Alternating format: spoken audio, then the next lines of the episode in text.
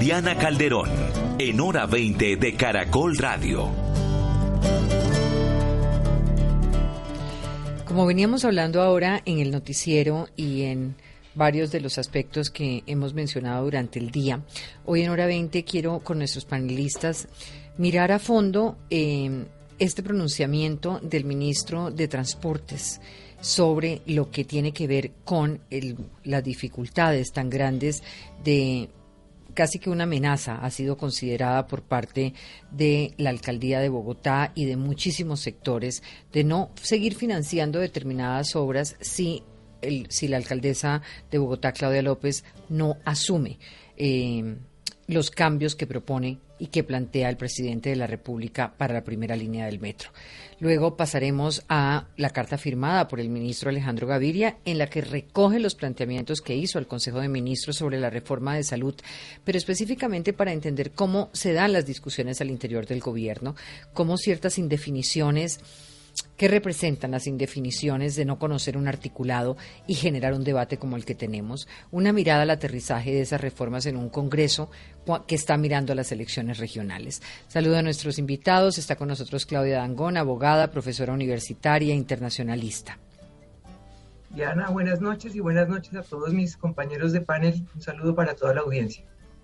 Augusto Reyes, experto en comunicaciones, director de Poder y Poder.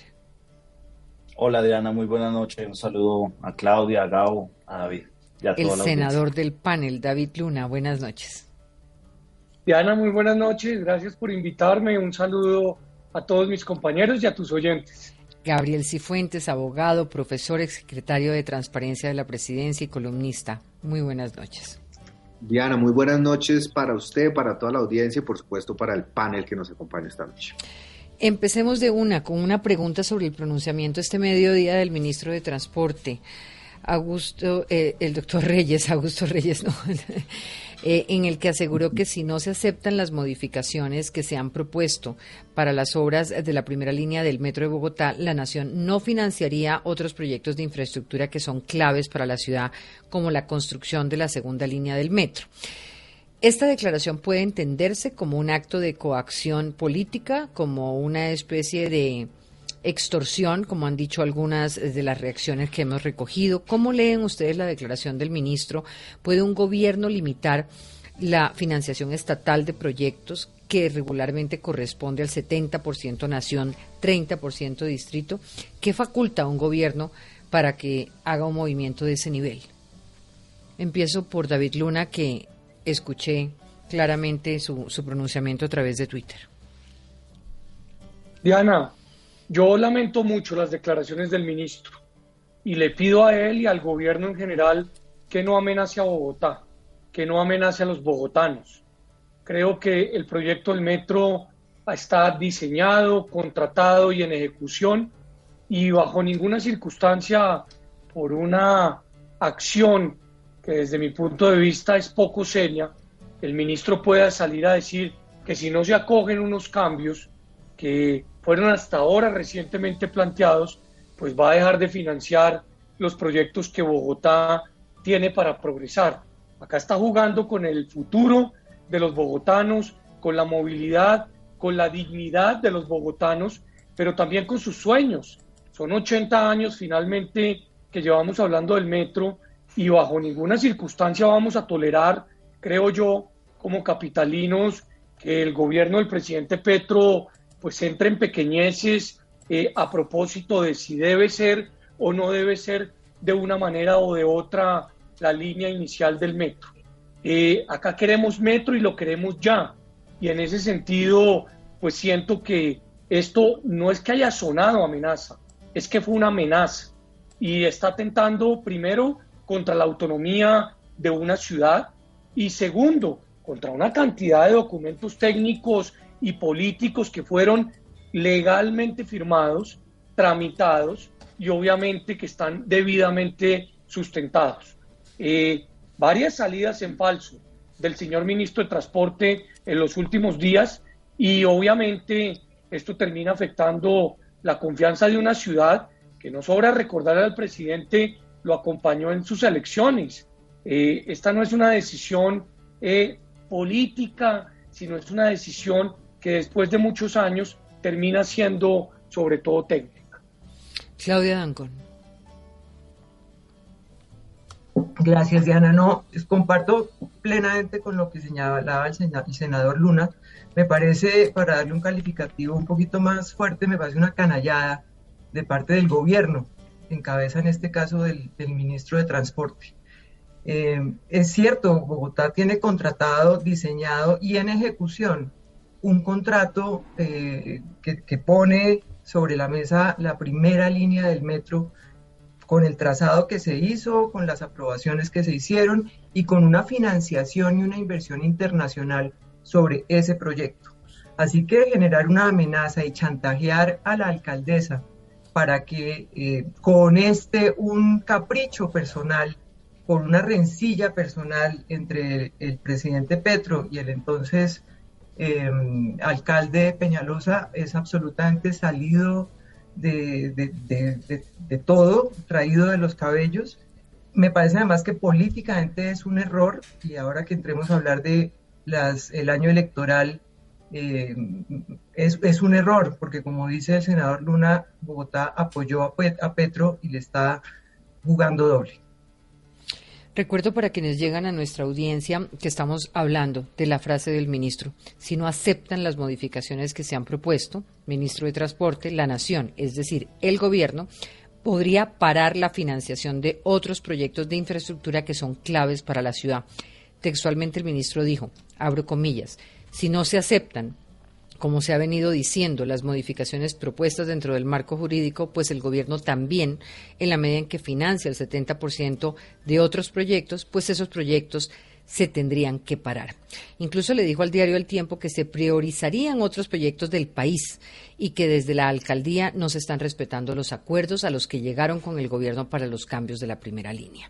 Tema difícil, usted habla claramente de chantaje, David ha hablado de amenaza, pues estamos en un escenario eh, que deja a, la ciudadanía, pues me imagino que absolutamente desconcertada. Desde la comunicación política, Augusto Reyes. Diana, gracias. Pues lo que, primero, de acuerdo totalmente con, con David, con Claudia, es una declaración desafortunada del ministro pero también hay que leer entre líneas. Más que una declaración desafortunada del ministro, pues lo que está haciendo el ministro Reyes es actuando de vocero del, pensamiento del presidente Petro. Y lo que hace hábilmente el presidente Petro es detonar desde ya, a 2 de febrero, la campaña por la alcaldía de Bogotá. Gustavo Petro es un hombre muy hábil, es estratega y es buen comunicador. Y sabe que en la ciudad, si hay una agenda que realmente polariza, es el metro subterráneo o el metro elevado. Esa conversación ya está medida y además medida no solamente como conversación, sino también medida electoralmente. Yo no sé si él está haciendo un cálculo más que, más que electoral, político seguramente, porque electoral ya la ciudadanía de Bogotá hace tres años en la última elección, pues dejó muy claro o mejor dicho, respaldó en alrededor, si no mal recuerdo, alrededor de 400 mil votos la agenda, el discurso y la propuesta del metro subterráneo. Y en más de un millón de votos, eh, y si sumamos los que obtuvo el entonces también candidato Carlos Fernando Galán, más de dos millones de votos porque el metro continuara como se está o se ha venido adelantando. Entonces yo creo que al final Petro lo que está haciendo, perdón, el presidente Petro lo que está haciendo es eh, detonar la campaña por la alcaldía de Bogotá. Sabe muy bien que en una elección que tiene por primera vez segunda vuelta, pues polarizar es el mejor juego. Y ya lo inició.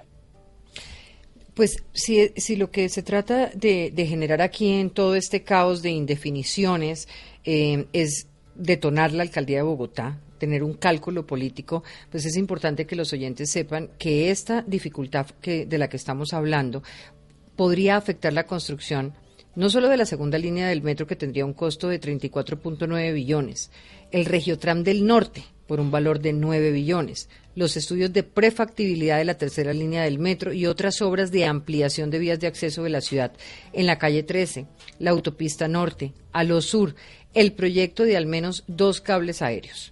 O sea, el anuncio ha provocado por eso toda clase de reacciones. Gabriel Cifuentes. Diana, yo, yo quiero sumarme a algo que dice David como para poner las cosas en contexto. La discusión del metro de Bogotá es más antigua que el conflicto armado interno.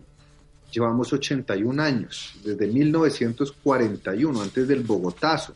Se planteó por primera vez en Bogotá la posibilidad de tener un metro y por cuestiones eminentemente políticas, más que financieras, más que técnicas, el metro no se ha logrado construir. Pero yo quisiera dar dos lecturas, Diana, frente a lo que está pasando y no quisiera tampoco subestimar que para Petro pueda haber razones técnicas válidas.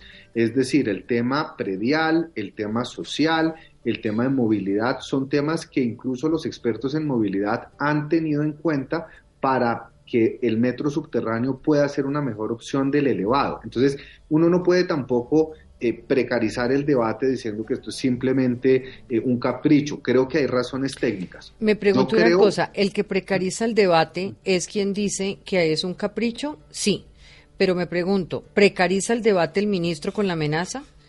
impidiendo la posibilidad, impidiendo la posibilidad de llevarnos a una argumentación en la que estuviéramos analizando si es posible tener consecuencias de carácter contractual o, jurídico, si puede o no la nación hacer estos cambios, pero es que ante la amenaza de hoy, la discusión no es de precarización del debate. De acuerdo, no, no, yo estoy completamente de acuerdo coincido en que es un chantaje, coincido que es vulgar, coincido en que puede estar rayando con un prevaricato, lo que está haciendo el ministro de Transporte, pero simplemente quiero dejar sobre la mesa que hay argumentos técnicos fuertes también y que no siempre se tienen en cuenta. Dicho lo anterior, creo que hace falta grandeza por parte del Gobierno Nacional de entender que no estamos en un punto para echar para atrás un proyecto que ya lleva 81 años en discusión. Pero hay dos lecturas que uno le puede dar a esta situación. Una lectura política, que como decía Augusto, es el banderazo para la campaña a la alcaldía de Bogotá del 2023, poniendo en riesgo, y esto yo creo que lo ha sopesado bien el presidente Petro, poniendo en riesgo el apoyo de la bancada verde en el Congreso en un año donde va a tener que pasar un paquete de reformas políticamente muy costosas. Ese costo yo no sé si lo ha factorizado, si lo ha contemplado, pero seguramente la razón política detrás del anuncio del presidente Gustavo Petro es darle un banderazo a la campaña del 2023. Pero quisiera hacer una lectura también jurídica y es si esto se puede o no se puede. Em, y parto de un hecho, Diana, que no se ha hablado mucho, y es que el ministro Gil, que fue el encargado de este concepto jurídico, según el cual, de acuerdo con el concepto de interés general, se podría desconocer un contrato ya firmado, fue ministro del gabinete del presidente Juan Manuel Santos que aprobó un COMPES. Entonces yo no sé si por ahí habría algún tema jurídicamente relevante para analizar. Segundo, el concepto de interés jurídico es un concepto vago, es un concepto amplio, es un concepto que podría incluso utilizarse para defender la opción de mantener el, metro eh, elevado. Entonces, yo creo que acá está la lectura política, que es muy controversial, pero creo que jurídicamente también hay unas falencias enormes en la argumentación del gobierno que deberían ser tenidas en cuenta justamente porque hay un contrato firmado, hay un COMPES, hay un presupuesto eh, ya asignado y sobre todo habría un posible detrimento patrimonial no solo de la nación, sino también del distrito. Y termino con una cosa, Diana, y es que hay un problema constitucional y es que se está mermando la autonomía territorial que la constitución prevé y pone en cabeza del alcalde como la cabeza de la entidad territorial que define eh, administrativamente y políticamente eh, políticas como la de transporte y de la de movilidad. Entonces, yo lo veo, yo veo que hay un problema en todos los aspectos. Y sí creo que la amenaza del, ministro de Transporte es, inaceptable. Pero una Claudia, sí, quería, sí, adelante. Hay, en marcha dos mesas, una mesa que está analizando los asuntos jurídicos y una mesa que está analizando los asuntos técnicos, en donde la alcaldesa está siendo supremamente activa, eh, firme en el sentido de señalar el metro tiene que avanzar pero se están haciendo los análisis. ¿Cuál es la necesidad de, dar, de hacer esta amenaza en este momento? ¿Tienen mucho afán? ¿La están viendo perdida? ¿O realmente el propósito es, como señala Augusto, eh, polarizar en este momento para preparar las elecciones de octubre.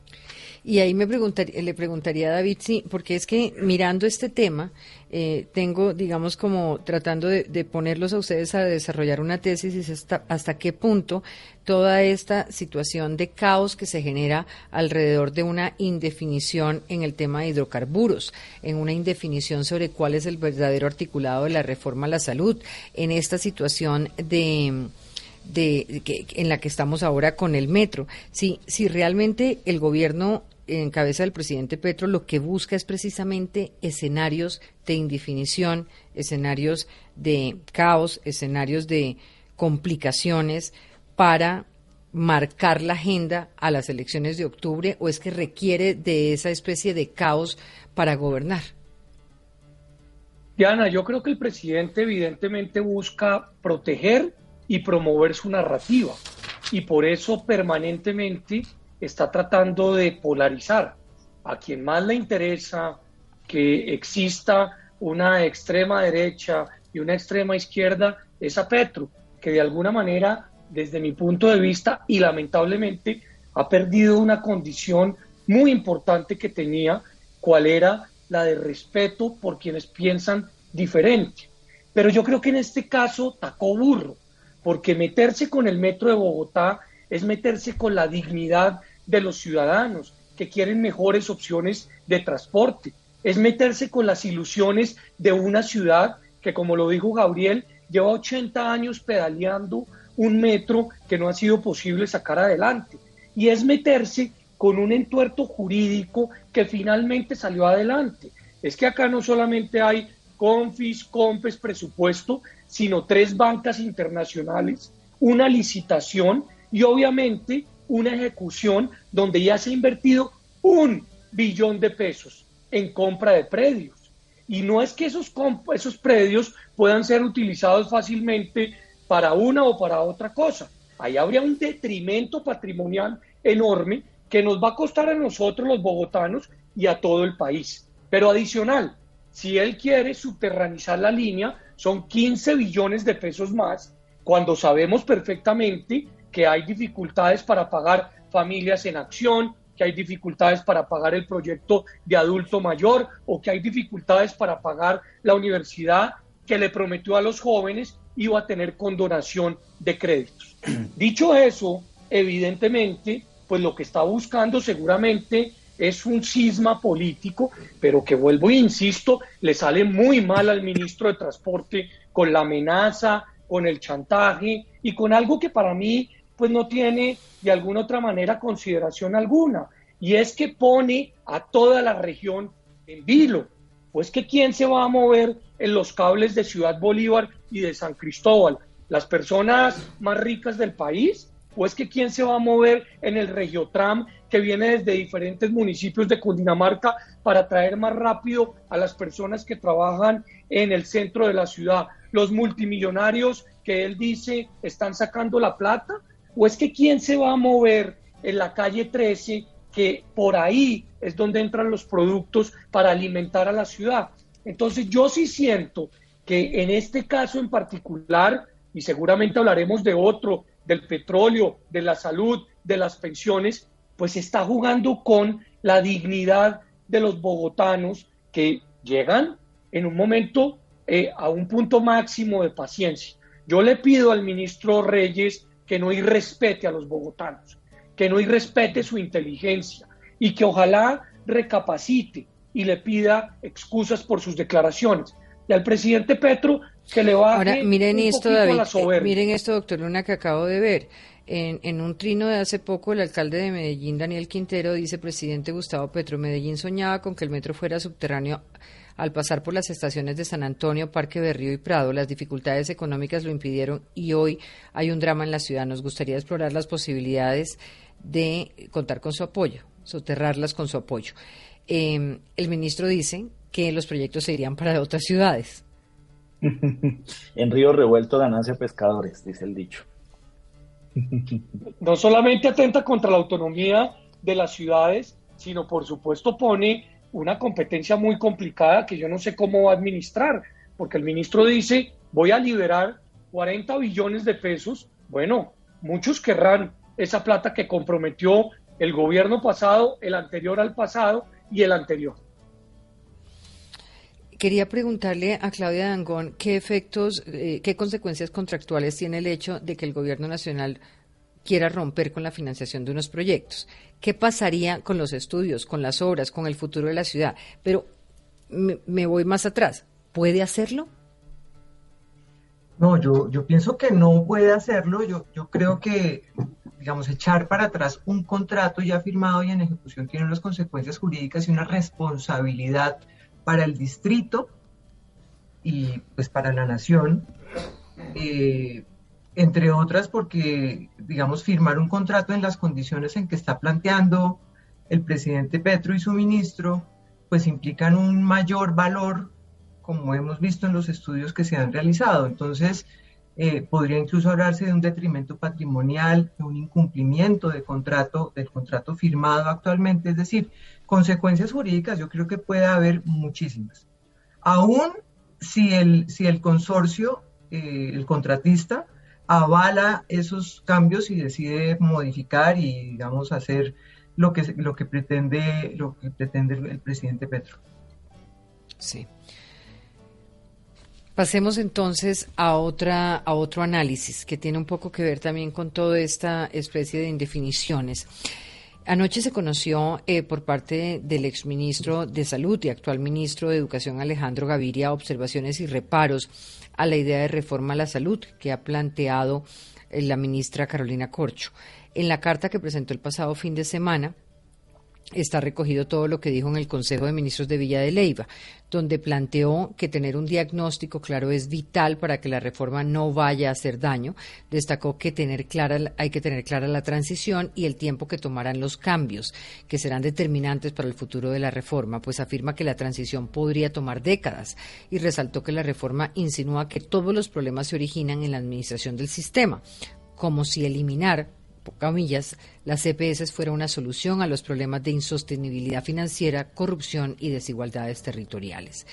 Si bien es conocido que hay miembros al interior del gabinete y del gobierno que tienen reparos a la reforma, no solamente el ministro Gaviria, el ministro de Hacienda José Antonio Campo, el propio director de planeación Jorge Iván González, pues es la primera voz que se hace, que se hace visible por fuera del escenario del gobierno. Me pregunto qué tendrá nuestra prensa que buscar a como de lugar. Eh, dice, dice Petro en, las críticas que le hace a esto, ¿qué tendrá nuestra prensa que buscar para sabotear la reforma a la salud que propone el gobierno? Sacan borradores no oficiales, papeles viejos para tratar de detener reformas aprobadas por el pueblo en elecciones y que serán presentadas al Congreso. Por otro lado, el ministro Gaviria ha dicho que sigue comprometido con el gobierno y que no es una ruptura al interior del gabinete y que va a continuar aportando en las discusiones. ¿Puede significar la publicación de las críticas del ministro Gaviria a la reforma un punto de inflexión para cambiar la manera como se ha dado la discusión de la reforma a la salud? ¿Pueden estas críticas de los miembros del gabinete llevar a un escenario de diálogo abierto y definir de otra manera las líneas rojas eh, que tenga el presidente con la reforma?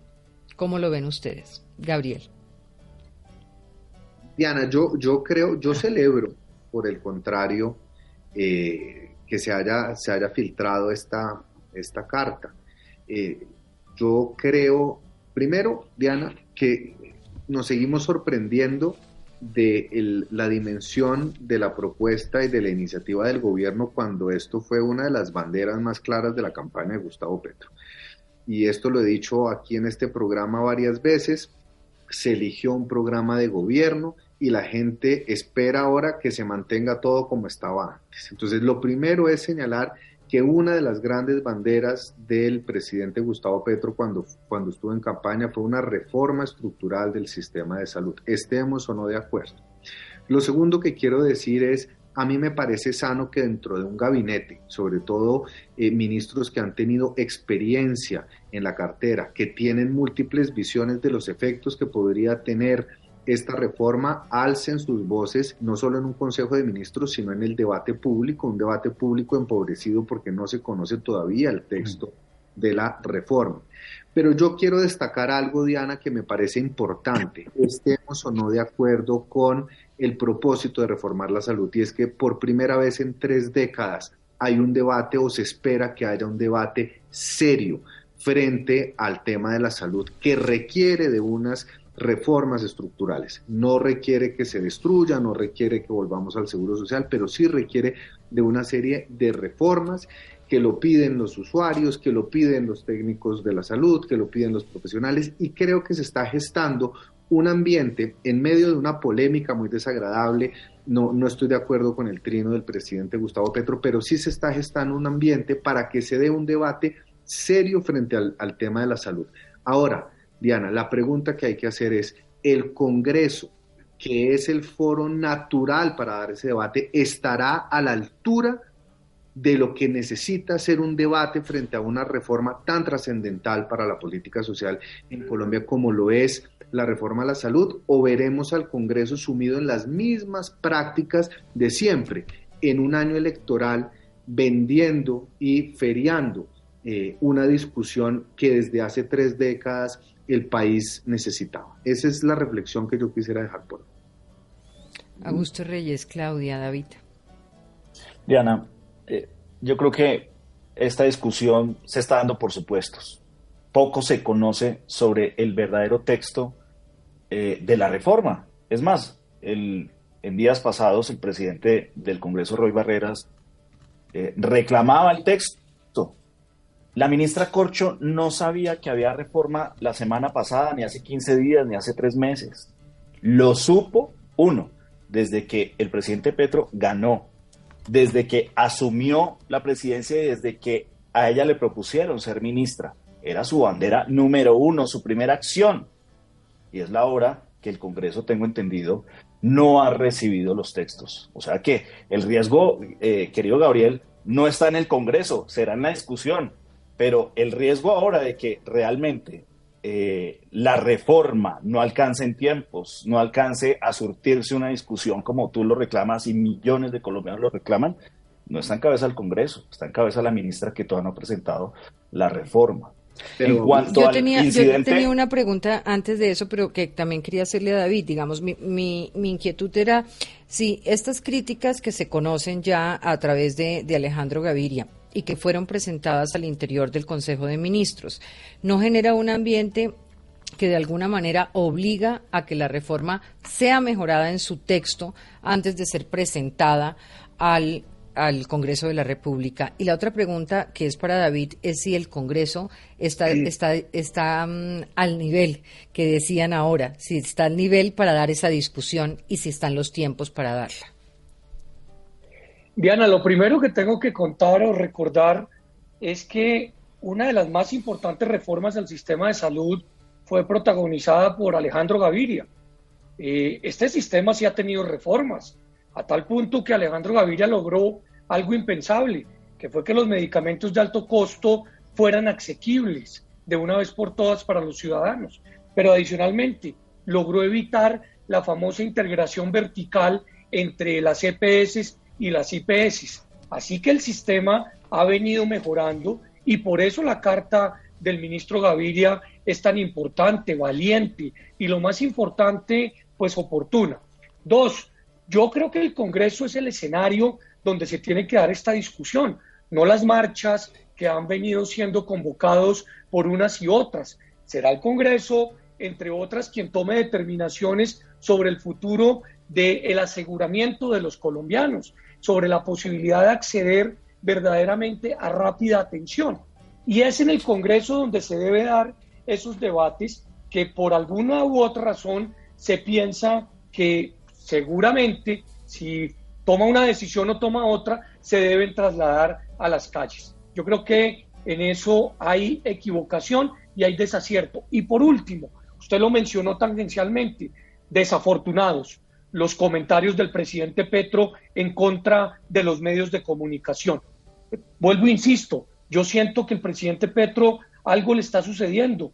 Él como senador era un gran demócrata que siempre respetaba y promovía la libertad de prensa. Hoy pareciera que le afecta más allá de que es crítica, en algunos casos constructiva, en algunos otros que pretende, por supuesto, generar debate. Ahora, ¿qué significa, ¿qué significa, Claudia, que la reforma salga del horno, sea presentada al Congreso de la República sin un consenso sobre el contenido del articulado al interior del propio Consejo de Ministros? No, es que lo, lo que yo creo es que el gobierno parecería no estar interesado realmente en sacar una, una reforma juiciosa, discutida, seria sobre los cambios o, reformas que requiere el sistema de salud, que sí requiere algunas reformas, por supuesto.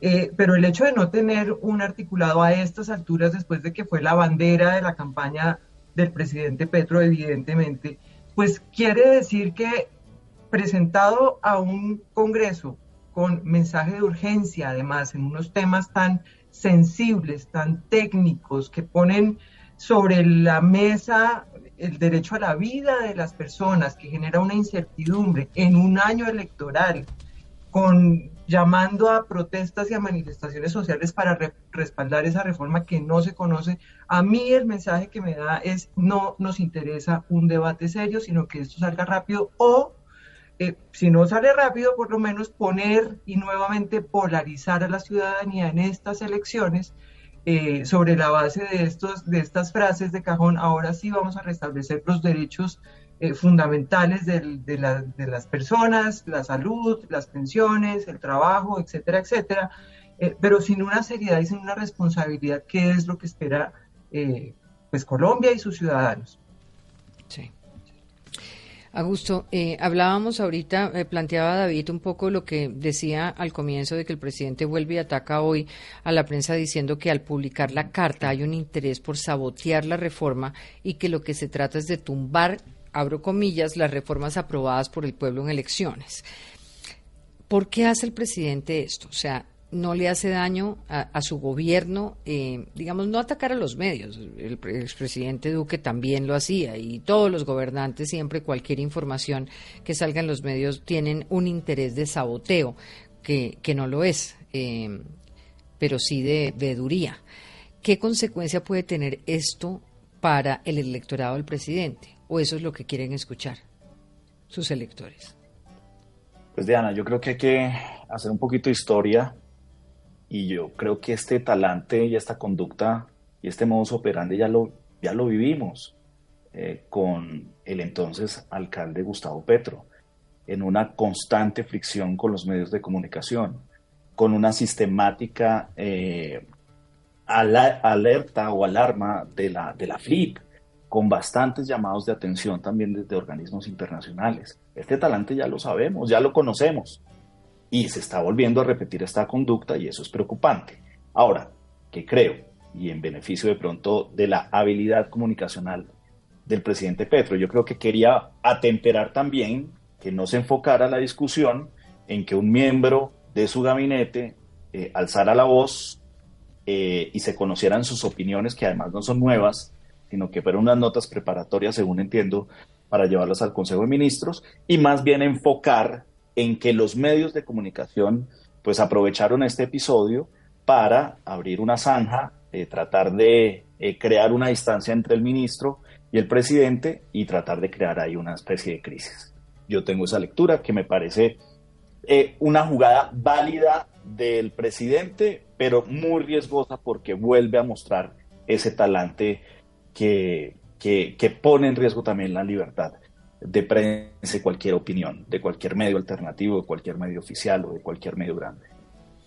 Hacemos una pausa, ya le pregunto a los demás.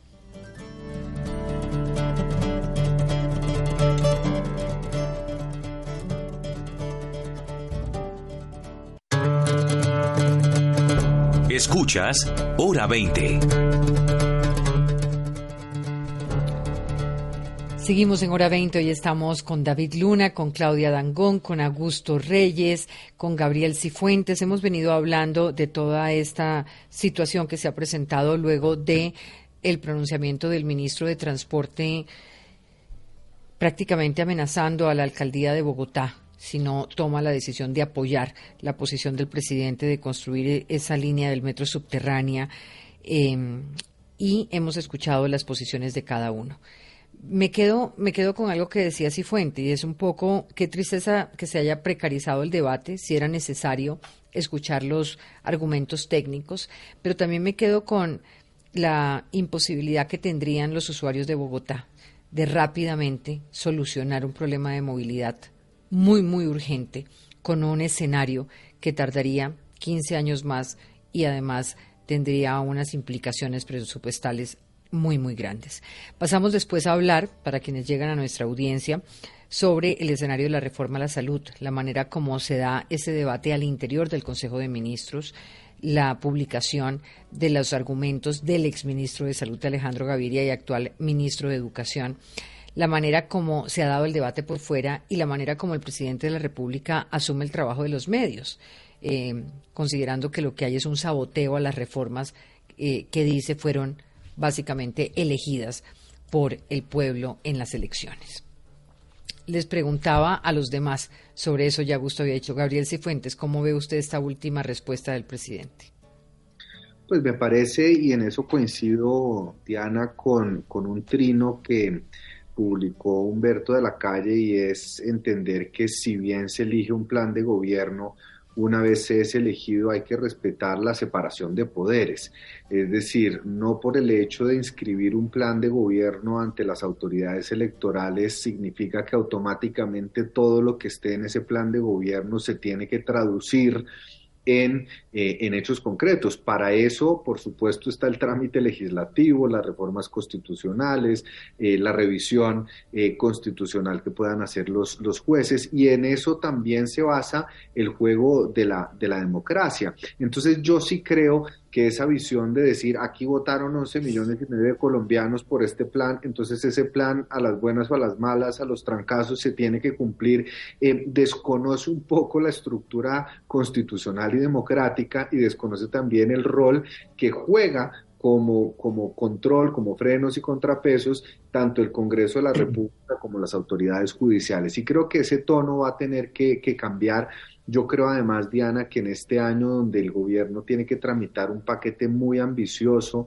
de, proyectos sociales, bien cabría un poco de, si se quiere, de, modestia eh, en términos democráticos para, para crear consensos, porque lo que va a necesitar eh, todo ese paquete social que va a presentar el presidente Gustavo Petro son consensos. Con la, con la, con la polarización se logran ciertas victorias, pero seguramente no va a avanzar en su plan de gobierno si sigue enfrentando a choque a las otras instituciones del Estado colombiano. Claudia. No, yo creo que lo, lo, que estamos viendo aquí es que sobre la base de avanzar y cumplir a juro con unas propuestas hechas en campaña, desconociendo, como dice Gabriel, toda la estructura, el modelo, la arquitectura constitucional, la separación de poderes, a lo que nos estamos viendo enfrentados es a un modelo autoritario más que democrático.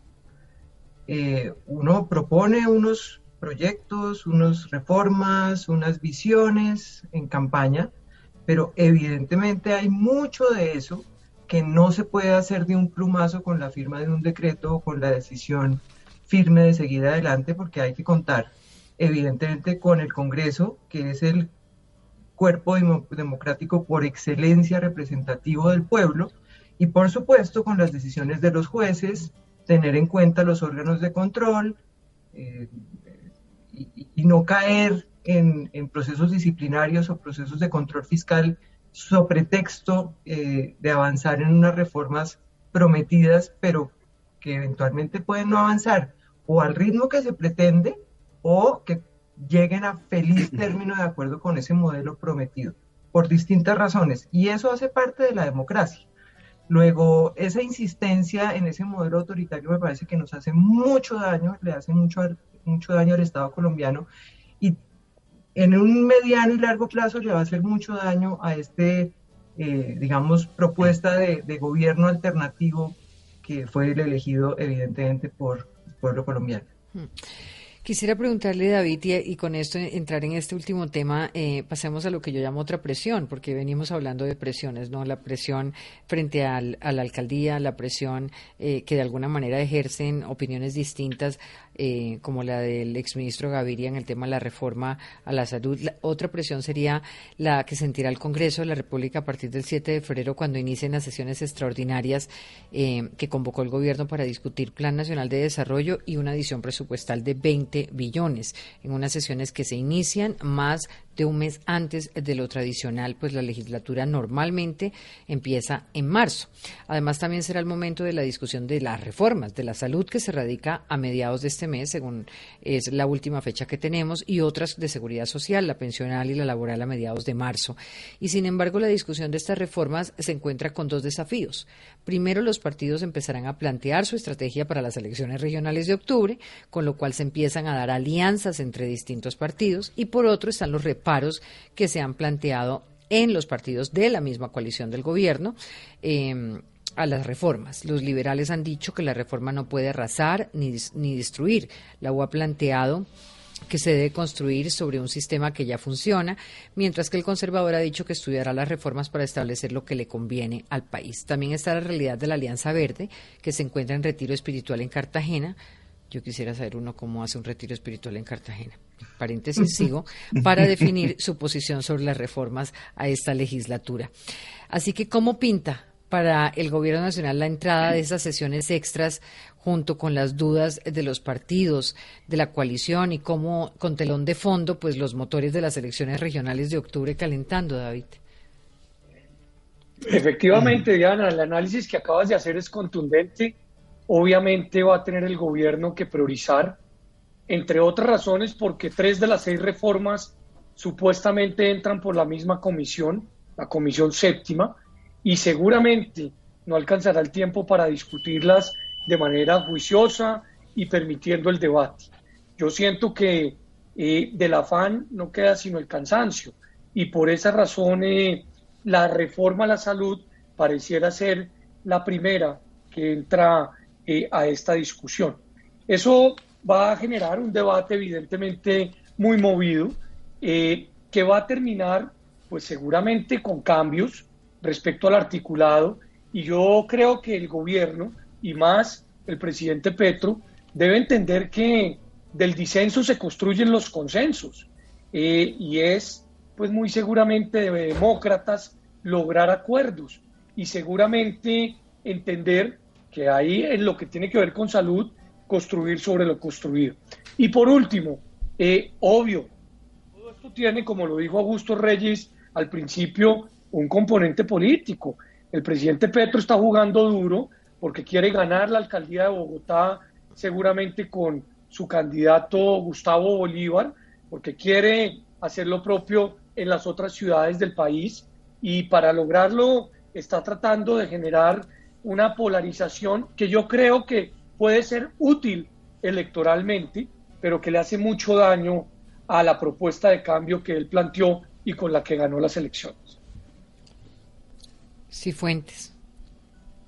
Diana, yo, yo creo que pues partamos de la base que eh, un gobierno de cuatro años es muy corto para, para avanzar en un paquete tan ambicioso de reformas de carácter social y político como se buscan. Entonces es, es, eh, es fácil de anticipar que, por supuesto, en este semestre, en esta legislatura, va a tratar de avanzar la mayor cantidad de debates posibles.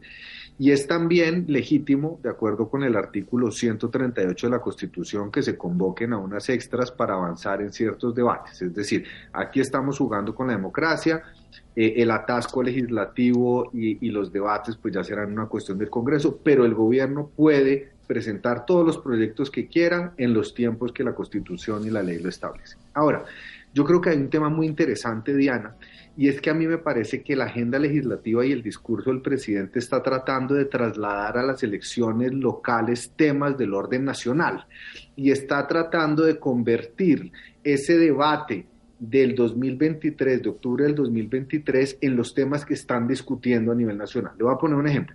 Temas de tarifas de energía. Eso es un tema que impacta a los municipios, que impacta a las personas y que va a tener un impacto en las, en las elecciones regionales. El tema de las basuras, que parece algo eh, sencillo, que parece algo menor, es un tema que está llevando al orden nacional y que tiene una incidencia en lo local. El tema de la salud, por supuesto, eh, el tema del transporte. Entonces, lo que yo creo es que muy hábilmente el presidente Gustavo Petro está combinando su agenda legislativa y su discurso para tener también en las elecciones locales, en las elecciones regionales, con su movimiento, con el pacto histórico, toda la artillería de argumentos y toda la artillería de discusiones políticas, porque recordemos que el 2023 para Gustavo Petro no solo va a ser un año de refrendación, sino que va a ser la posible consolidación del pacto histórico como un movimiento que llegue a las 600 alcaldías que quiere llegar, a la mitad de las gobernaciones y que le permita al proyecto político, que atención, no equivale a decir que Gustavo Petro se va a reelegir, pero que sí el proyecto político del cual depende la supervivencia del paquete de reformas que está tratando de implementar pueda eh, sobrevivir después del 2026. ejercicio de política, sí, pero sin paralizar, sin paralizar las ciudades. sí, pero a eso súmele el, eh, el proyecto de adición eh, presupuestal, que en su gran mayoría los rubros que tiene para, para destinar esa adición presupuestal tienen que ver con agendas locales, ¿no? Vías terciarias, lucha contra el hambre en, los territorios, la reforma agraria. Eso alimenta y ayuda a que la campaña por las alcaldías y las gobernaciones, y creo que eso es lo que busca, eh, trate de, consolidar, pues, digamos, el dominio del pacto histórico eh, como fuerza política. Claudia, y súmale, qué pena, interrumpo con una última cosa, la posible declaratoria de emergencia económica que va a dar una gran posibilidad de inversión de recursos no solo en el sur del país, sino a lo largo y ancho de la nación. Es decir, es, es el panorama es muy complejo. Y eso en términos de transparencia, ¿qué desafío plantea? Pues se, se suspendería por lo menos las, las limitaciones de la ley de garantías eh, y en ese orden de ideas podría haber contrataciones directas, podrían levantarse licitaciones públicas, podrían hacerse ejecuciones eh, directas por parte de la unidad de gestión del riesgo, podrían hacerse una todo lo que contempla la ley en el marco de, eh, de, la emergencia económica, que además por las revisiones constitucionales que se dan de una manera dilatada le permiten en unos cuantos meses hacer importantes ejecuciones presupuestales con muy pocas, eh, muy pocos controles en materia de, de, transparencia y de supervisión de los, de los contratos. Me falta gusto. Pues el presidente Petro tendrá que escoger si apuesta a fondo para las elecciones regionales de octubre o mantiene y guarda la coalición de gobierno. Y resulta que primero, antes que octubre, eh, tiene que tramitarse y gestionarse todo lo que falta de la mitad de legislatura, que ahí es donde se van a presentar todas las reformas. Entonces el presidente escoge o apuesto de fondo por el 23 y pongo en riesgo la coalición de gobierno que ahí le ha tramitado y le ha gestionado y le ha sacado adelante eh, sus iniciativas eh, o apuesta por el 23. Yo creo que es muy claro. O eh, también escoge este primer camino de guardar la, la, coalición, mantener la coalición y lo que significa el frente amplio, y para eso tendrá que ceder en muchos puntos de sus iniciativas y llevar y bajar y aterrizar ese frente amplio, esa coalición, a las regionales de octubre. Y yo creo que ahí se hace, permítame la expresión, moñona. Me gustaría, David, preguntarle cómo ven ustedes en general eh, la fortaleza de la coalición de gobierno a hoy. Yo quiero retomar para contestarte esa pregunta, Diana, lo que acaba de decir Augusto. Hoy la coalición es una planadora, evidentemente. Tiene la capacidad de sacar todo adelante. La pregunta será si el presidente Petro y el pacto histórico querrá competir frontalmente contra los miembros de su propia coalición. Si lo quiere hacer, no le va a alcanzar, creo yo, la capacidad para sacar sus reformas. Si no lo quiere hacer, sacará sus reformas con mucha facilidad. Y esa es, digamos, la gran pregunta y el gran cuestionamiento. Segundo, hay que preguntarse por qué algunos están y por qué otros no están en la coalición. Seguramente hay unos miembros eh, en la coalición en virtud de las negociaciones, de la mermelada, del dame, del tic, del quita, pero hay también que preguntarse si el gobierno está exigiéndole a los miembros de la coalición que vote con ellos o de lo contrario, pues pone en evidencia eh, algunas equivocaciones que en el pasado han tenido. Y tercero, será muy importante saber si la coalición pues va en contra de sus propias, no solamente ejecutorias, sino de sus propios logros. Puntualmente, el Partido Liberal y la reforma a la salud. Para nadie es un secreto que el presidente Gaviria fue uno de los promotores de eh, este nuevo sistema a la salud. Sus parlamentarios votarán una modificación que prácticamente acaba con una obra de gobierno que ha trascendido durante tantos años. Esa pregunta se repite en algunos otros eh, partidos con otros temas. ¿Quién me falta? Augusto, la coalición de gobierno. Mm, no, no, no, eh, te dice como el, timeline de octubre. Ah, sí, eh, entonces me falta Gabriel. Y, lo que resta de legislatura. Y Claudia. No, yo creo que pues la, la coalición que ha venido siendo evidentemente una planadora, yo no, no sé, bueno, claro que David conoce más de eso evidentemente que yo, pero, pero en este año electoral yo creo que no se tendría que tener una garantía absoluta de que esa planadora vaya a seguir funcionando. Y yo creo además que, el pacto histórico y el presidente Petro preferirían, si tienen que escoger, como señalan Gabriel y Augusto, eh, entre consolidarse como proyecto político en octubre o sacar todas sus reformas, yo creo que la apuesta es por consolidarse como, como grupo político y garantizar de esa manera una continuidad eh, dentro de ya pues, tres años y medio. Entonces, si esa es la, encrucijada del alma, yo creo que se van por ese lado. Y lo que le sirve en el Congreso mantener este, esta agenda social, estas discusiones, estos debates, es precisamente mantener, mantenerse en campaña como lo ha hecho hasta el momento. Gabriel. hay que tener en cuenta que en las elecciones regionales hay coaliciones. Nosotros hemos visto en La Guajira cómo el polo democrático va con el centro democrático y con el Partido Conservador para elegir gobernador y alcalde. Entonces, y, es un año en el cual con la entrada de la reforma tributaria, la ley de presupuesto, la billetera del gobierno es inmensa. Y los partidos tradicionales que hacen parte de la coalición, yo estoy de acuerdo con David que hay un punto de honor para César Gaviria por la, por la ley 100, pero recordemos que César Gaviria también se había opuesto y había trazado líneas rojas con la tributaria y la terminaron votando.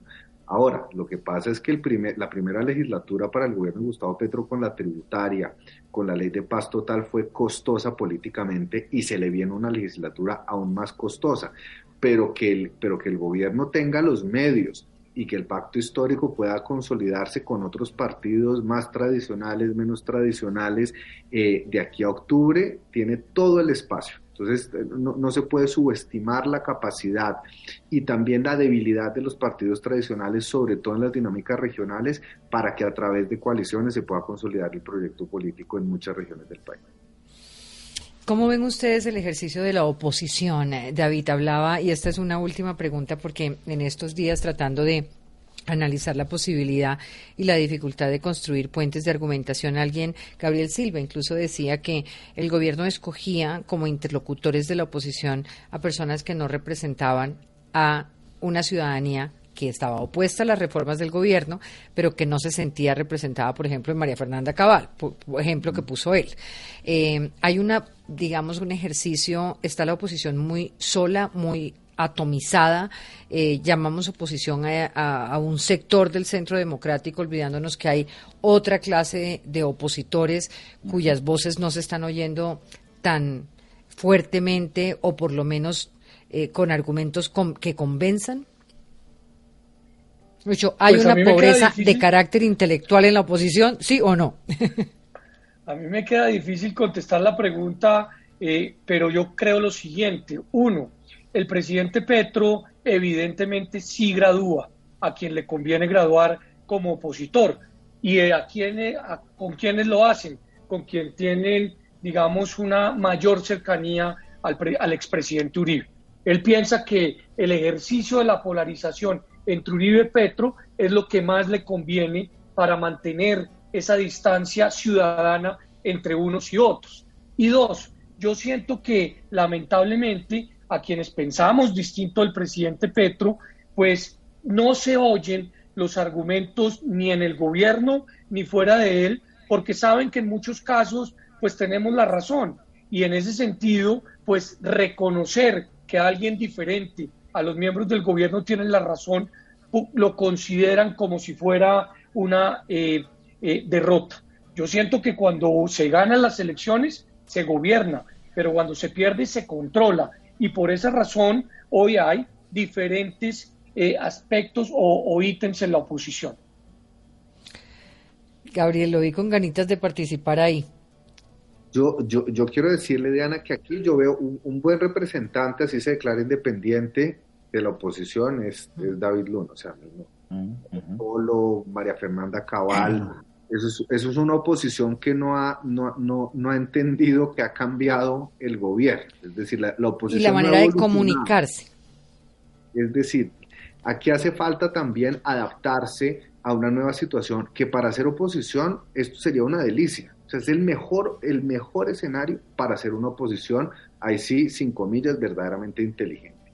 Eh, entonces creo que ahí hay unas, unas falencias, hacen falta liderazgos, no en el Congreso, porque ahí lo, lo, estoy diciendo no solo porque aprecio personalmente a David, pero también en la esfera pública nacional y creo que las mismas dinámicas de la polarización están ahogando voces sensatas. Eh, y el debate no es sobre ideas, el debate es sobre emociones y eso es, es, el clásico escenario en momentos populistas. Entonces creo que hay una crisis muy profunda en la oposición eh, y la oposición... A eso me, a eso me refería, una, una crisis profunda donde tiene razón David, pues el gobierno escoge unos interlocutores, pero también eh, el presidente muestra una gran habilidad para opacar además sectores que de pronto sería muy importante que escuchara. Yo me quedo para, para una conclusión porque me parece importante cuando el presidente nos dice que estamos buscando para sabotear. No, señor presidente, desde estos espacios no.